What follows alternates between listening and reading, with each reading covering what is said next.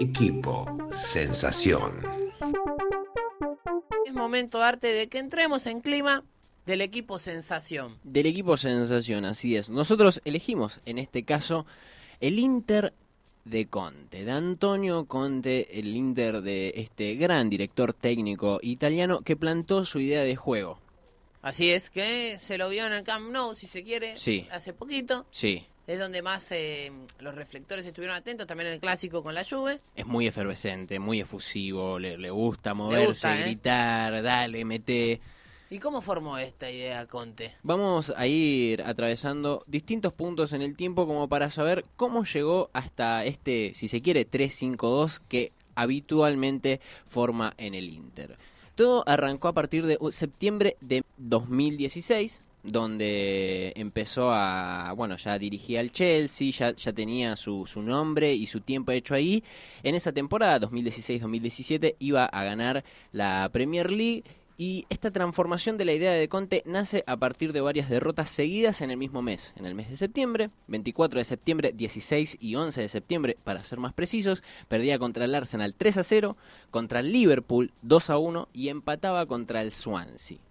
Bueno, Hasta no, ahí. claro, formaba un 4-5-1 y decía, esta formación a mí no me da rédito, no le puedo sacar provecho, vamos a mover un poquito las piezas y ver cómo es que puedo formar un bloque defensivo tan potente que me pueda dar también la libertad de atacar. Y así es como encontró eh, la idea del 3-4-3, que es un falso 3-4-3, es un 3-4-2-1, en, el, en sí. el cual tenía esto, este 2-1, es Hazard y Pedro, que bueno, Hazard era el hombre libre y Pedro uno más que acompañaba para la defensa. O sea, Pedro se cerraba, digamos, Sí. ¿sí? Y abroquelaba el, el esquema defensivo y arriba Hazard suelto Sí. y el 9 de turno.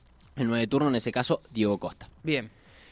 Bueno, así fue como formó un estilo de juego muy aglomerado en donde consiguió 13 victorias seguidas en la Premier League, decantó en el título de 2017 y después eh, empezó a marcar distintas pautas, ¿no? Sin balón, por ejemplo, ya se posicionaba con un 5-2-2-1, Ujú, sí. cinco defensores, o sea, lo- los dos de, que estaban a la izquierda, digamos, a, a la izquierda y a la derecha, en los costados, en los laterales, bajaban, en este caso Marcos Alonso y Víctor Moses, Sí. bajaban de los laterales y eran como dos laterales y tres defensores, o sea, muchísima cantidad de gente en, en, el, en el área propia y lograban defender de manera satisfactoria Bien.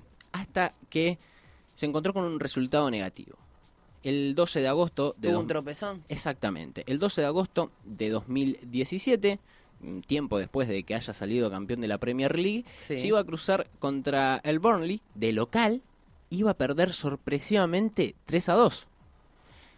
Saca técnico. Saca técnico, ¿no? Contra el Burnley, perder, de local en el Stamford Bridge. Bueno, y tuvo que rearmar estas piezas y todavía aglomerarlo más defensivamente. Aterrizó definitivamente en el 3-5-2, donde paró eh, esta cosa de la superioridad numérica en el fondo era todavía más acentuado porque tenía a Bakayoko, a Kanté y a Fábregas y tenía la posibilidad Cesc Fábregas de jugar libre, porque con Bakayoko y Kanté Sí. con- Además, estar- con el pie de Sech Fábregas, Claro. Entonces, eh, la ventaja había. bueno, tres más dos laterales, después cuatro en el medio, uno adelante para salir libre y un ataque luego, cuando se formaba el ataque con balón, cuando el Chelsea tenía el balón, atacaba con cinco porque esos laterales, volantes por los laterales, justamente atacaban, formaban dos delanteros más, más los tres que ya había.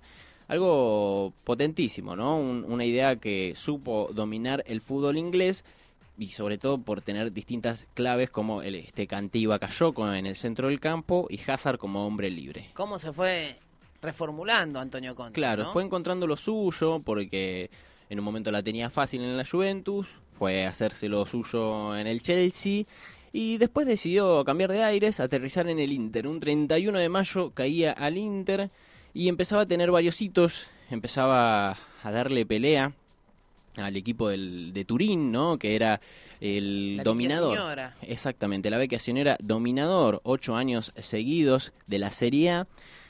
todo esto venía a cargo de una transformación casi mediática, ¿no? Cambiaba de presidente el Inter, quería encontrarse desde otro lado más marketinero, lograba formar el Inter como marca, que ya se había perdido eso desde otros tiempos. Uno perdió esa esencia, ya no lo ve de la misma manera el Inter.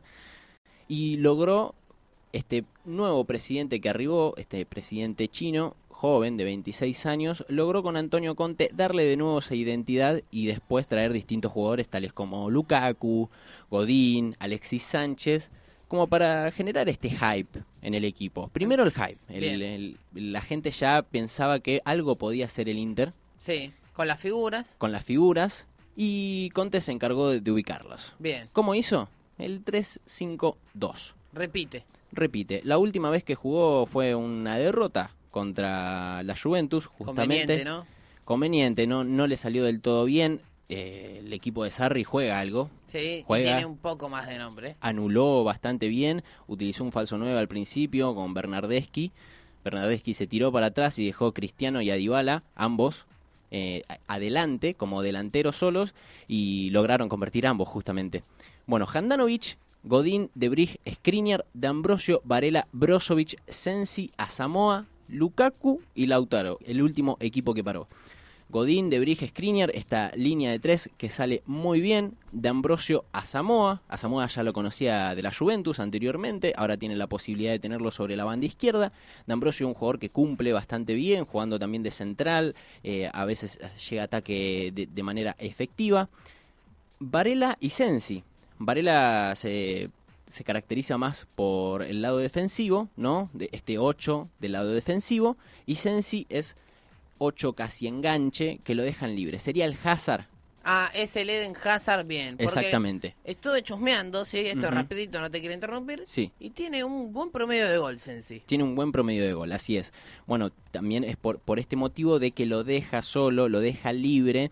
eh, hasta, bueno, nosotros en el gol, el gol no, el casi gol que genera el Inter contra el Barcelona en el Camp Sí, Nou, veíamos en arroba doble cinco oficial. lo pueden buscar. Veíamos a Sensi que estaba liberado en la posición casi de extremo por izquierda cuando en realidad es un interior. Bueno, ahí como para explicar un poquito las posiciones de dos del medio y Brozovic como parado de cinco tapón, a veces viene para atrás a buscar el balón y arma la jugada. Bueno, Bien. Godín, Skriniar, mm, dos defensores con gran pie como para traer el balón hacia los mediocampistas, Lukaku y Lautaro. Mm, generalmente Lukaku, eh, mejor dicho, Lautaro cuando está acompañado de Alexis Sánchez, Alexis Sánchez se retrae, viene para atrás como para ayudar todavía más en el armado de juego. En este caso son dos nueve bastante estáticos que buscan más que nada el arco contrario. Ahí más o menos como para dar una referencia y el trabajo excepcional de ambos laterales, ambos volantes por los costados, D'Ambroso y Asamoa, Un desgaste. un desgaste tremendo y esto es el punto capaz más débil de este equipo de Milán, que en los segundos tiempos les cuesta demasiado porque hay que renovar ese aire, Lo funde, dice usted. lo funde, no, no puedes defender todo el tiempo con 5 y atacar todo el tiempo con 5. Y no, es cierto. Pero bueno, forman bloques eh, bastante interesantes y tienen un concepto de juego muy limpio como para salir jugando, formar jugadas, porque en donde tienen el balón hay por lo menos siete jugadores cerca.